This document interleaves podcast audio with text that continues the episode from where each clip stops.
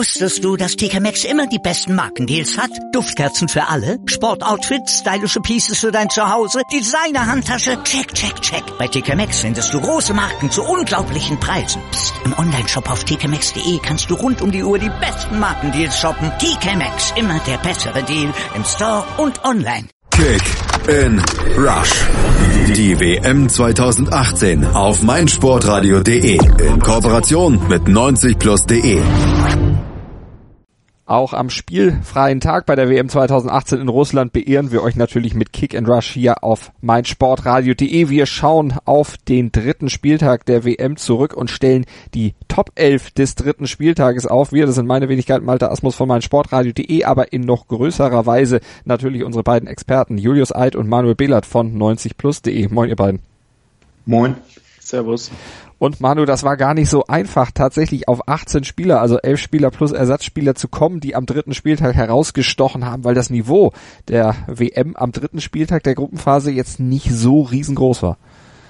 Genau, es gab einige Spiele, in denen Mannschaften schon durch waren und ein bisschen durchrotiert haben und sich auch niemand so wirklich in den Vordergrund gespielt hat. Keiner wollte gelbe Karten sammeln, um gegebenenfalls dann in den nächsten Spielen gesperrt zu sein. Ähm, teilweise waren das nicht Angriffspakt, wenn ich da beispielsweise an Dänemark gegen Frankreich denke, da wollte keiner irgendwas machen. Ähm, gestern beim Spiel der Japaner war es auch so, dass in der letzten Viertelstunde die Japaner ja aufgrund der äh, Fairplay-Wertung weiter waren. Da wollte sich keiner mehr eine gelbe Karte abholen. Das waren nur noch Ballgeschiebe.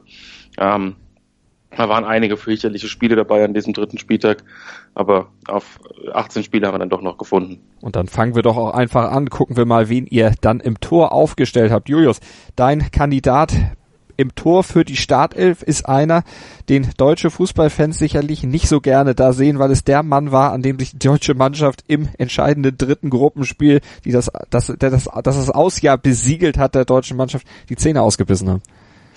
Genau, im Tor heute äh, Hyunwo Cho von Südkorea, der ein tolles Spiel gegen Deutschland gemacht hat und natürlich auch dazu beigetragen hat, zum Beispiel mit fünf Paraden, dass der Weltmeister geschlagen werden konnte, was ja hauptsächlich darin begründet war, dass Deutschland eigentlich über 90 Minuten so kontrolliert werden konnte, dass diese kein Tor erzielt konnten. Das war definitiv auch eine Leistung des Torhüters. Der hat sowieso eine Ruhe ausgestrahlt, nicht einmal eine Unsicherheit im Spiel gehabt, auch im Gegensatz zum Welttorhüter Manuel Neuer auf der anderen Seite durchgehend souverän gewirkt, seiner Mannschaft immer Sicherheit vermittelt, genau in den richtigen Momenten genau richtig reagiert und eben einen großen Sieg für seine Nationalmannschaft mitgesichert und deshalb ist er verdient in der Elf der Woche. An ihm lag es also nicht, dass die Südkoreaner dann am Ende nicht ins Achtelfinale einziehen konnten, aber an ihm lag es, dass sie Platz drei vor Deutschland sich dann geholt haben. Der Kandidat für die Bank auf der Torhüterposition Manu war auch einer, an dem es nicht lag, dass seine Mannschaft äh, dann nach Hause fahren musste nach der Gruppenphase. Genau, wir haben uns für Ali Reza Bayran Wand entschieden, den iranischen Torhüter, ähm, der schon in den ersten beiden Spielen ordentliche Leistungen gezeigt hat, aber jetzt am, am dritten Spieltag einfach nochmal eine Schippe drauflegen konnte. Ähm, hat die Portugiesen, die jetzt auch kein überragendes Spiel gemacht haben, doch das ein oder andere Mal zur Verzweiflung gebracht, ähm, hat einen Elfmeter von Cristiano Ronaldo gehalten. Ich glaube, das ist für einen Torhüter äh, seiner Klasse ziemlich das Größte, was er jemals erlebt hat. Ähm, hat mit dem Iran eine gute, äh, ein gutes Turnier gespielt, hat auch im ersten Spiel schon gegen Marokko die Null gehalten und dafür gesorgt, dass der Iran das Spiel gewinnen konnte. Also die Chance auf das Weiterkommen wäre am Ende sogar noch da gewesen. Und das in der Gruppe mit Spanien und Portugal. Also ich glaube, das äh, sagt eigentlich alles. Und wie gesagt, Elfmeter gehalten, auch sonst einige Paraden gezeigt in dem Spiel gegen Portugal. Dementsprechend war er da auch einer der besten Spieler und dementsprechend hat das eben hier auf die Bank geschafft. Und in der Abwehr steht auch ein Mann, der eine Sensation durchaus in den Bereich des Möglichen gerückt hatte. Roman Seiss, nämlich von Marokko. Der hatte auch seinen Platz bei uns hier in der Elf sich dann erspielt durch Manu, vor allen Dingen das Spiel gegen Spanien. Ja, ähm, Roman Saiz, äh, zwar haben die Marokkaner zwei Gegentore kassiert, aber die Spanier hatten unglaublich viel Ballbesitz, viele Ballaktionen, viele Passstaffetten und Saiz in der Defensive ähm, war der Einzige, der da so richtig Zugriff bekam auf die Ballzirkulation der Spanier. Ähm, er hat 100% seiner Zweikämpfe gewonnen, also alles, was kam, hat er weggeräumt, ähm, hat häufig den Ball entscheidend geklärt. Ähm, ja, wie gesagt, er hat, war einer der Hauptgründe dafür, dass Marokko an die Sensation glauben durfte. Sie haben ja auch zeitweise geführt gegen Spanien. Ähm, dementsprechend Saiz hat kaum einen Fehler gemacht, war nicht hektisch und die, selbst im Pressing der Spanier ähm, hat er noch Lösungen gefunden, hat jetzt auch die meisten Pässe an den Mann gebracht. Also kann man ihm überhaupt nichts vorwerfen. Das war individuell sicherlich der beste Spieler der marokkanischen Defensive in diesem Spiel. Julius und er, der Marokkaner, kriegt in der Abwehrgesellschaft von einem weiteren Südkoreaner bei uns in der Startelf unserer Elf des dritten Spieltags. Genau, Yong Lee wird äh, dazukommen von den Südkoreanern. Das liegt vor allen Dingen daran, dass er eben erstmal herausgehoben als Teil, ähnlich wie bei Marokko dann auch einer tollen Defensive funktioniert hat die Defensive definitiv ausschlaggebend war, so lange die Null zu halten und dann am Ende eben Deutschland auch zu diesem Sturmlauf zu provozieren, dann sogar noch die Aktion setzen zu können, das war wesentlich. Und aus dieser Defensive ist, äh, hat Jong Lee nochmal herausgestochen, hat äh, ein wahnsinnig kluges Spiel gemacht, wahnsinnig viele Passwege zugelaufen und deshalb auch eben sieben klärende Aktionen im Spiel gehabt, was ein sehr hoher Wert für einen Abwehrspieler ist. Dazu noch drei erfolgreiche Tackles gesetzt. Alle seine Tackles waren erfolgreich. Das heißt, immer die richtigen Entscheidungen getroffen, vorweggegangen und vor allen Dingen clever die Abwehr geführt. Und unser dritter Mann in dieser Viererkette, Manu, der durfte sich sogar über ein Tor freuen, über ein ganz wichtiges Tor. Genau, das war Jeremina. Ähm, das haben wir schon im, in der Nachbetrachtung des Spiels angesprochen, dass er bei den Kolumbianern eine wesentlich wichtigere Rolle einnimmt, als er es im Verein macht. Ähm, dort, dort hat er noch ein bisschen Schwierigkeiten, aber in, mit der kolumbianischen Nationalmannschaft muss er nicht so hoch stehen wie beim FC Barcelona. Ähm, ist einfach, kann, kann auf diese Dinge reagieren, die so kommen, hat, äh, kann seine Füße einsetzen, ähm, hat gestern 70 Prozent seiner Zweikämpfe gewonnen ähm, gegen den physisch starken Senegal, gerade auch bei Standards, fast alles weggeräumt, was in den 16er flog. Ähm, der Senegal, der in den ersten beiden Spielen relativ viele Torchancen hatte, kam gestern kaum zur Entfaltung. Ähm, es war auch ein ziemlich enges Spiel und Mina blieb über 90 Minuten hochkonzentriert, hat eine Passquote von über 90 Prozent gehabt, was besonders deswegen wichtig war, weil James Rodriguez früh ausgewechselt wurde und ähm, es noch mehr auf den Aufbau von, von, der, von den Innenverteidigern ankam. Ähm, ja, auch er hat einige Bälle geklärt, gerade wenn, wenn der Senegal mal mit Einzelaktionen nach vorne kam und Saar oder Manet mit Tempo auf die Abwehr zuliefen, hat Mina die Ruhe bewahren können ähm, und natürlich dann noch das entscheidende 1 zu 0 Erziel, das Kolumbien dann auch noch als Gruppensieger ins Achtelfinale gebracht hat. Und der vierte Mann im Bunde ist ein Spieler aus Schweden, der sich auf der Außenverteidigerposition gegen Mexiko hervorragend verkauft hat, Julius. Genau, Ludwig Augustinsson hat es noch in die Startelf geschafft, der wirklich als Außenverteidiger einen tollen Auftritt hingelegt hat. Im, das war eine super Leistung von ihm. Er hat defensiv motiviert gewirkt, hat immerhin drei klärende Aktionen zum Defensivverbund beigetragen, aber vor allen Dingen eben auch offensiv immer eine Gefahr gewesen, absoluter Aktivposten im Spiel der Schweden gewesen, hat immer wieder Lücken gerissen, hat immer wieder den Weg nach vorne gesucht und sich am Ende sogar mit einem Tor belohnt. Und das war definitiv eine der wichtigsten Positionen im Spiel der Schweden, um das 3-0 zu ermöglichen. Äh, immer wieder für Unruhe gesorgt, immer wieder für Verschiebungen gesorgt, die dann auch die Abwehr des Gegners überfordert haben. Das hat äh, auf jeden Fall Spaß gemacht, ihm zuzuschauen. Äh, hochmotivierter Auftritt und das sollte dann auch mal belohnt werden sollte belohnt werden mit dem Sieg gegen Mexiko und damit auch mit dem Weiterkommen ins Achtelfinale für die Schweden. Der prominenteste Name unserer Abwehr Auswahl, der schafft es nicht in die Startelf, Manu, Diego Godin. Genau, Diego Godin hat zwar eine sehr gute und konzentrierte Leistung gebracht, aber man muss einfach auch dazu sagen, dass die russischen Angriffe ähm, im abschließenden Gruppenspiel einfach nicht so überragend waren und dass er jetzt nicht überragend viel zu tun hatte. Ähm, aber er hat die Konter, die kamen, hat er mit abgefangen, ähm, hat 70 Prozent seiner Zweikämpfe gewonnen, war offensiv vor allem bei Standards sehr präsent, ist ein Spieler, der sehr kopfballstark ist, das zeigt er offensiv und defensiv, ähm, hat 99 Prozent seiner Pässe an den Mann gebracht, vor allem ähm, war ein wichtiger Aufbauspieler, der jetzt auch noch ohne Nebenmann Jimenez gezeigt hat, dass er ähm, individuell herausragend ist. Also hat fast alles, was irgendwie im Ansatz gefährlich wurde, hat er antizipiert, abgefangen oder eben selbst mit einem Zweikampfgewinn geklärt und dementsprechend auch dafür gesorgt, dass Uruguay bei diesem Turnier noch überhaupt gar kein Gegentor kassiert hat.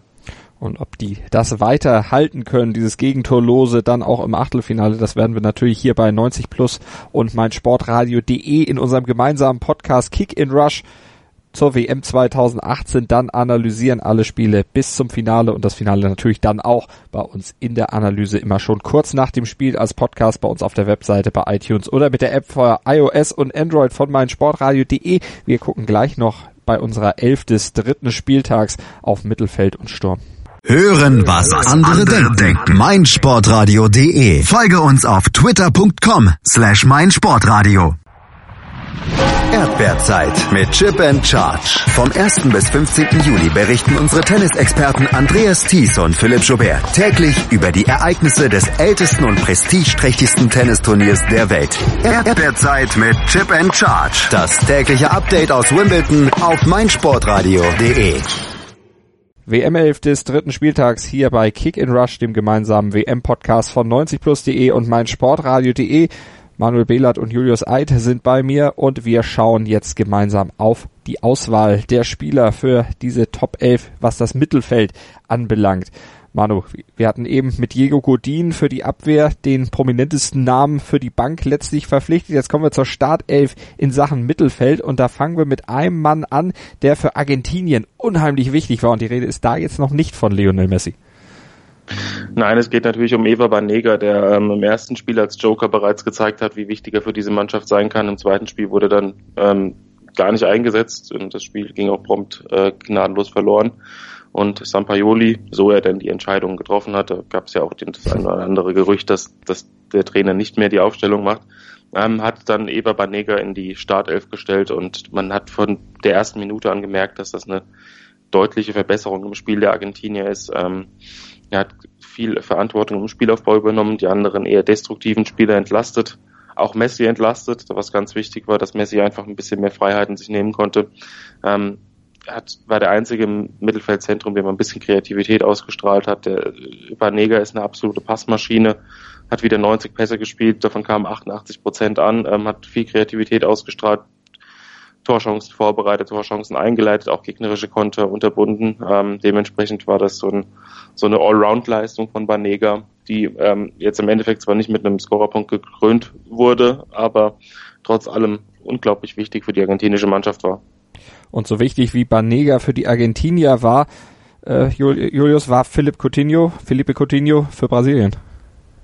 Absolut. Coutinho zeigt bei dieser WM einfach, was für ein Ausnahmespieler er ist. Gerade in einem System mit Neymar findet er immer wieder Räume, um sich trotzdem zu beweisen, ist sich aber eben auch nicht zu schade und das hebt ihn ein bisschen heraus, auch beim letzten Brasilien-Spiel auch mal sich fallen zu lassen und defensiv zu arbeiten, mal ein Tackling zu setzen und für die Mannschaft zu kämpfen. Andererseits eben trotzdem diese absolute spielerische Klasse auszustrahlen. Immer wieder tolle Pässe in die Tiefe gespielt und trotzdem eine Passquote von über 90 Prozent. Das heißt Risikopässe, die eigentlich so gut wie immer ankommen und die dann eben auch unter anderem zum 1-0 geführt haben. Ein wirklich toller Pass genau in die Schnittstelle für Paulinho ähm, zwischen vier Abwehrspieler der Serben hindurch. Das ist einfach fußballerische Großklasse, die Coutinho immer wieder zeigt und die hier dann mit einer Nominierung für die Elf der Woche belohnt wird. Und in unserem Dreier-Mittelfeld gibt es noch einen freien Platz für die Startelf. Manu, wen hast du da nominiert? Lucas Torreira äh, von Uruguay, der gegen Russland das erste Mal in der Startelf stand in diesem Turnier und ähm, gleich gezeigt hat, warum er wahrscheinlich für 30 Millionen Euro zum FC Arsenal wechseln wird. Ähm, war im Spielaufbau sehr aktiv, hat Godin dort entlastet, ähm, hat sich die Bälle geholt, hat dafür gesorgt, dass sie, dass sie das Spiel ähm, kontrollieren konnten, hat auch dafür gesorgt, dass die Russen kaum Konter fahren konnten, weil er einfach schon im Ansatz diese unterbunden hat. Ähm, er war extrem wichtig als Mittelfeldmotor und als Bindeglied zwischen Defensive und Offensive.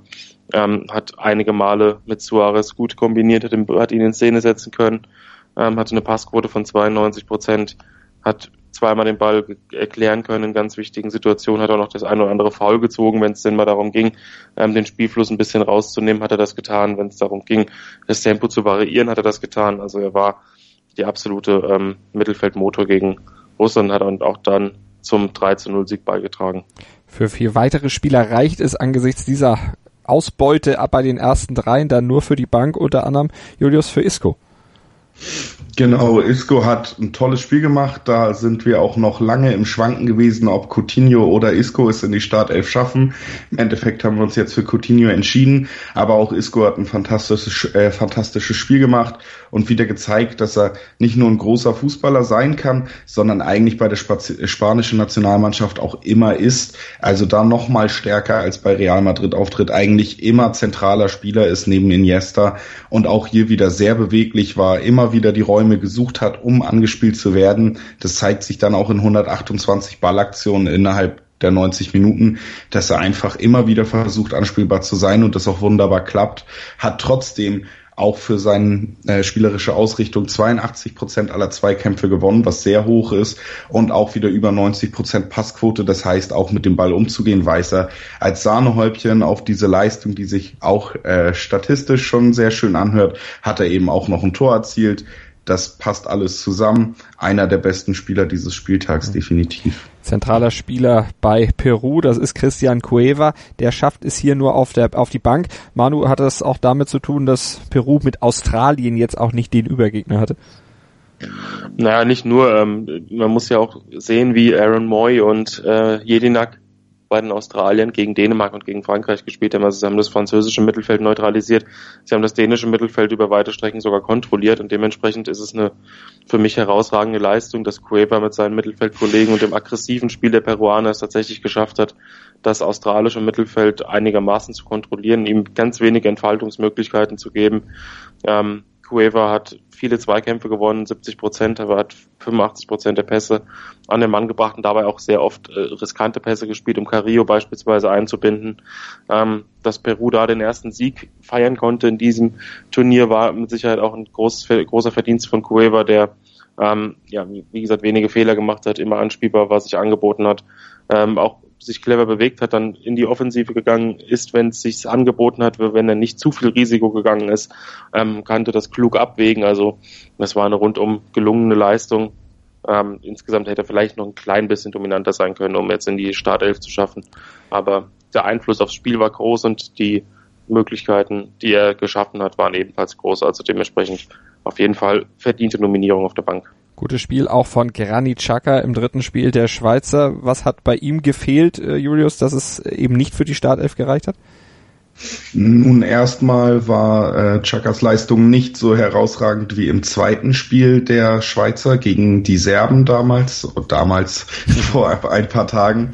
Ähm, Zweitens hat die Schweiz generell ein nicht so überzeugendes Spiel gegen Costa Rica hingelegt, dass man da jetzt einen Spieler wirklich unbedingt in die Startelf fiefen müsste. Chaka ist trotzdem dabei, um nochmal herauszuheben und das wird gerade an seinen Statistiken deutlich, wie perfekt er auf seiner Position funktioniert. Das sieht man einfach an 85 Prozent gewonnenen Zweikämpfen und vor allen Dingen über 95 Prozent angebrachten Pässen und dazu da kommt dann eben, dass trotzdem kein Foul gespielt wurde. Das heißt, Chaka hat zumindest äh, statistisch seine Position dieses Mal perfekt ausgefüllt, war aber, wenn man das Spiel gesehen hat, nicht so ein wichtiger Faktor. Deshalb hat es nur für die Bank gereicht. Dennoch sollte man eben diese Statistiken auch mal im Auge haben und würdigen, wenn ein Spieler solche Leistungen aufrufen kann. Und wie sieht's bei Emil Forsberg aus, den du auch auf die Bank gesetzt hast?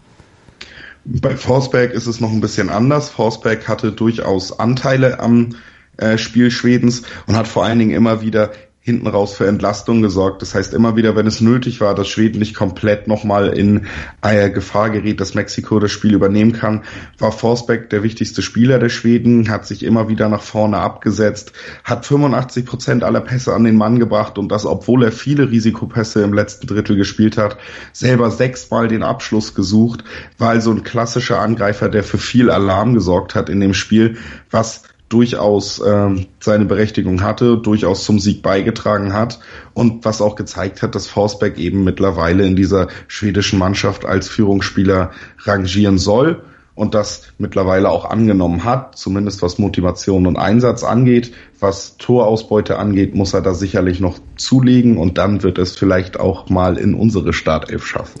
Unsere Startelf im Sturm wird angeführt, Manu, von einem Tunesier. Genau, nachdem wir im letzten ähm, Gruppenspieltag Schwierigkeiten hatten, uns überhaupt auf drei, vier Spieler nur festzulegen, weil so viele äh, Offensivspiele herausragend waren, war es dieses Mal schwer, überhaupt welche zu finden, aber Wabi Kasri von den Tunesiern, ähm, hat gestern Abend eine super Leistung gezeigt. Es war zwar nur Panama, aber trotz allem hat er ähm, nach einer schwierigen halben Stunde, in der Panama wirklich defensiv taktisch sehr klug agiert hat, ähm, es geschafft, das Spiel an sich zu reißen, hat hervorragend mit Ben Youssef harmoniert, ähm, hat ein Tor erzielt, eins vorbereitet, war sehr präsent, hätte durchaus noch mehr Scorer haben können, wenn die Tunesier das im Offensivdrittel ein bisschen cleverer ausgespielt hätten. Gerade am Ende des Spiels, als Panama ähm, tatsächlich müde wirkte und auch war und eben mehr Lücken offenbart hat. Da wäre sogar noch ein bisschen mehr drin gewesen, aber er war mit Sicherheit der gefährlichste Offensivspieler gestern seiner Mannschaft und hat das Spiel komplett an sich gerissen, seine äh, Mitspieler mitgerissen und dementsprechend hat er es absolut verdient. Wir gucken auf den zweiten Mann im Sturm. Das ist auch einer, der eigentlich gar nicht bei der WM mit dabei gewesen wäre, wenn seine Dopingsperre nicht ausgesetzt worden wäre. Paulo Guerrero, nämlich der Peruaner. Julius, der wird von dir nominiert. Genau. Paulo Guerrero hat äh, genau das ins Spiel der Peruaner gebracht, was ihnen ein bisschen gefehlt hat, zusätzlich zum Glück, wenn man ehrlich ist. Denn durch wirklich schwache Leistung ist Peru in der Gruppenphase nicht aufgefallen und wie auch schon von manchen Experten, unter anderem mir, äh, vor dem Turnier erwartet wurde, wurde da durchaus attraktiver Fußball gespielt. Aber die Effizienz ging eigentlich komplett ab. Peru konnte einfach nicht zum Tor finden, verhaspelte sich dann immer wieder in kleinen, kleinen Aktionen, in dem zu kurzen Passspiel, was dann irgendwann doch am 16er des Gegners scheiterte. Und jetzt hat eben Paulo Guerrero genau die Rolle eingenommen, die ihm von Anfang an zugedacht war, nämlich die Verantwortung zu übernehmen, im Team für sein Land zu stehen und vor allen Dingen dann effektiv und effizient vorm Tor zu sein, hat ein Tor erzielt und ein Tor vorgelegt, damit dazu beigetragen, in großem Maße, dass Peru eben diese beiden Tore erzielen konnte, logischerweise, und einfach wirklich nochmal gezeigt, wie wichtig er für diese Mannschaft ist, dass er trotz seines Alters und der ganzen Vorgeschichte für Peru ein wichtiger Spieler ist und dass sie Glück hatten, dass er mitkommen durfte. Und äh, diese Attribute mit Ausnahme der Vorgeschichte und des Vor der Vorbereitung treffen im Grunde dann auch auf den dritten Mann im Sturm zu, auf Lionel Messi, Dreh- und Angelpunkt der Argentinier, unterstützt von Banega im dritten Spiel. Also auch dann ein bisschen entlastet und die Möglichkeit dann auch vielleicht auch mehr zu glänzen und sich eben für unsere Startelf zu qualifizieren. Genau. Die Nominierung von Banega spielt da schon mal eine ganz große Rolle. Generell wurde das System angepasst auf eben diese Problematik, die Messi wohl auch selber angesprochen haben soll, wie man immer wieder hört, die aber auch von vielen außerhalb schon gesehen wurde, dass Messi nicht so ins Spiel kommen kann, beziehungsweise zu sehr gefordert ist, sich seine Räume zu suchen und nicht sich darauf verlassen kann, dass andere Leute diese Räume für ihn schaffen. Das hat sich geändert mit spätestens mit der Nominierung Banegas, aber auch eben mit der leicht anderen Ausrichtung.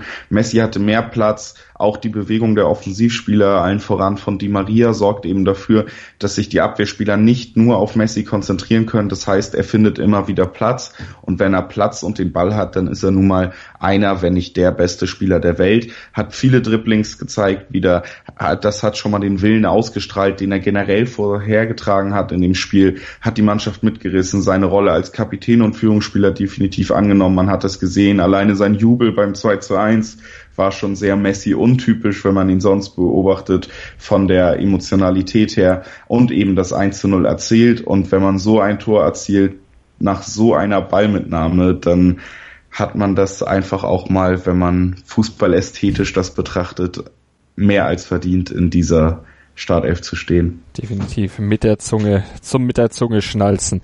Unser Ersatzmann im Sturm, Manu, der kommt aus Uruguay. Genau, ähm, nachdem man mit Diego Godin und Lucas Torreira schon sowohl im, in der Abwehr als auch im Mittelfeld den Schlüsselspieler der Uruguayer ähm, nominiert hat, dann fällt im Sturm die Wahl auf Luis Suarez, der jetzt noch nicht mal ähm, ein absolut überragendes Spiel zeigen musste, aber die Russen eben von der ersten Minute an beschäftigt hat, dafür sorgen konnte, dass sich die Russen ähm, gar nicht so sehr aus der eigenen Hälfte herausgetraut haben, weil sie immer befürchten mussten, dass Suarez irgendwas kreiert. Ähm, ich fand beeindruckend, noch nicht mal sein Führungstreffer, das war auch ein bisschen ein Torwartfehler, aber er hat den Ball präzise in die, in die untere Ecke geschossen, ein schönes Freistoß und hat dafür auch für den Stimmungskiller im Stadion gesorgt. Ähm, beeindruckender fand ich eigentlich, dass er A, bei Standards immer eine extreme Präsenz an den Tag gelegt hat, dazu als Stürmer 100% seiner Zweikämpfe gewonnen hat und ähm, so ab der 50., 60. Minute auch als Teamplayer ziemlich in Erscheinung getreten ist, als er dann versucht hat, äh, Edinson Cavani ein Tor aufzulegen. Ähm, hat zwei, dreimal noch den Querpass gesucht, obwohl er eigentlich selbst, selbst hätte zum Abschluss kommen können, weil der Cavani unbedingt das erste Turniertor ermöglichen wollte. Cavani hat zwar später noch getroffen, aber da hatte Suarez nicht die Finger und die Füße im Spiel. Ähm, entsprechend war das eine gute Leistung. Es waren, wie gesagt, nicht viele Stürmertypen dabei in diesem, in diesem dritten Spieltag, die sich da unglaublich aufgedrängt hätten. Dementsprechend muss man diese Leistung ähm, mit viel Arbeit, mit dem 1 zu 0 und mit den ähm, Teamplayer-Qualitäten am Ende auch belohnen. Das war sie also, unsere WM 11 des dritten Spieltags hier auf meinsportradio.de bei Kick and Rush, unserem WM-Podcast in Zusammenarbeit mit 90plus.de. Manuel Behlert und Julius Eid haben diese elf zusammengestellt und das war's von uns am spielfreien WM-Tag noch nicht, denn später gibt's von uns noch einen weiteren Podcast zur WM 2018 in Russland, das Power Ranking vor dem Achtelfinale, die potenziellen Tops und die potenziellen Flops des Achtelfinals stellen wir vor. Wir prognostizieren ein bisschen den Ausgang der ersten K.O.-Runde bei der WM in diesem Jahr. Das gibt's später noch bei uns auf meinsportradio.de als Podcast zum Download bei uns auf der Webseite bei iTunes oder mit unserer App für iOS und Android. Gebt uns gerne Feedback über unsere Social Media Kanäle oder schreibt uns unter diesem Beitrag auf meinsportradio.de slash kick and rush. Viele Wege, die ihr nutzen könnt, um mit uns in Kontakt zu treten und ihr könnt auch bei uns Sachen gewinnen, nämlich tolle Handys von Sony. Bleibt mal dran und hört zu, wie genau. Wusstest du, dass TK Maxx immer die besten Markendeals hat?